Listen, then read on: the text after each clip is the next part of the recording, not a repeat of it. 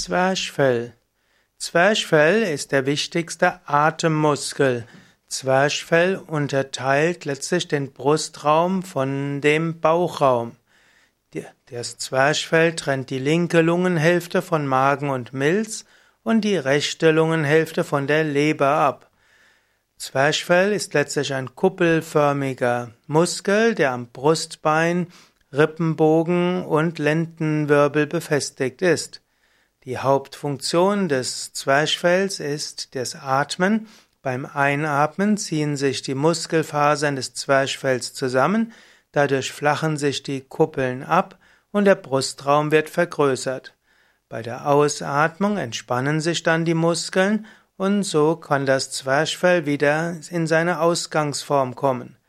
Zwerchfell ist also der Muskel, der für die Normalatmung verantwortlich ist. Zwerchfell ist also ein Muskel, insbesondere für die Normalatmung. Der Mensch hat verschiedene Atmungs Atemmuskeln. Es gibt auch die Zwischenrippenmuskeln, damit kann die Brustatmung ermöglicht werden. Es gibt auch die Muskeln an den Schlüsselbeinen, damit kann die hohe Atmung, die sogenannte äh, die sogenannte Lungenspitzenatmung geschehen.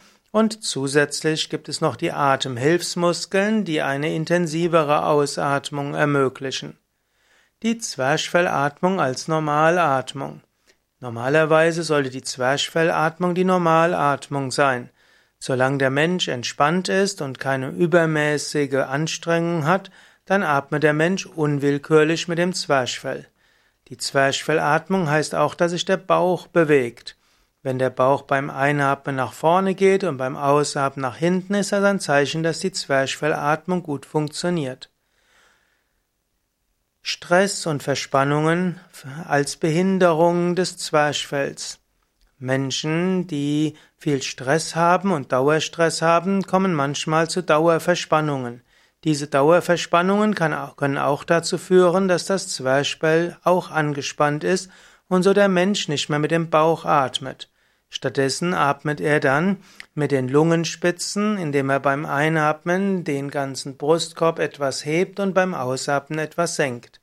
Oder, das ist bei Frauen so häufig und bei Männern ist es manchmal so, dass sie dann zu früh zur Brustatmung übergehen. Jedoch braucht die Lungenspitzenatmung und die Brustatmung mehr Muskeln und deshalb hat der Körper dann aus äh, irgendwelchen Rationalisierungsgründen die Neigung, nicht ausreichend zu atmen.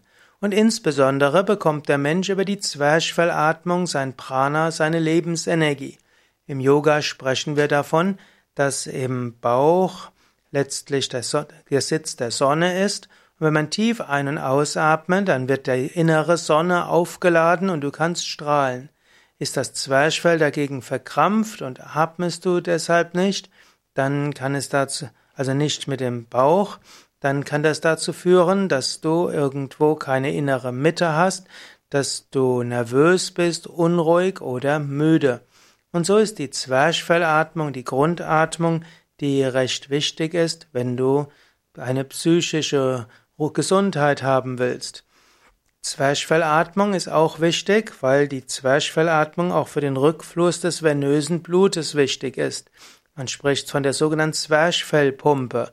Wenn du tief mit dem Bauch einen ausatmest, kann auch das venöse Blut der Bauchorgane besser zum Herzen zurückkehren. Das wiederum ist gesund für die Bauchorgane und es ist gesund für die Venen, auch für die Venen in den Beinen. Und so ist die Zwerchfellatmung eine wichtige Atmung und du lernst die Zwerchfellatmung insbesondere durch die Yoga-Atemübungen. Yoga hat viele Techniken, um Zwerchfell zu entspannen. Dazu gehört unter anderem Uddiyana Bandha und Agni Sara. Wenn du daran interessiert bist, dann geh einfach auf unsere Internetseite yoga-vidya.de.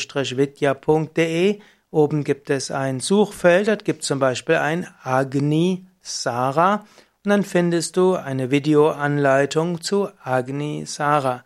Das hilft für, ein, für Entspannung des Zwerchfells. Das ist auch eine gute Technik. Wenn, wann immer du irgendwo psychisch angespannt bist oder in irgendeiner Emotion stecken bleibst, Mit Agnisara bewegst du Bauch und Zwerchfell und danach kannst du auch deine psychische Konstitution wieder neu konstituieren. In diesem Sinne, lerne dein Zwerchfell kennen und lerne es gut zu nutzen.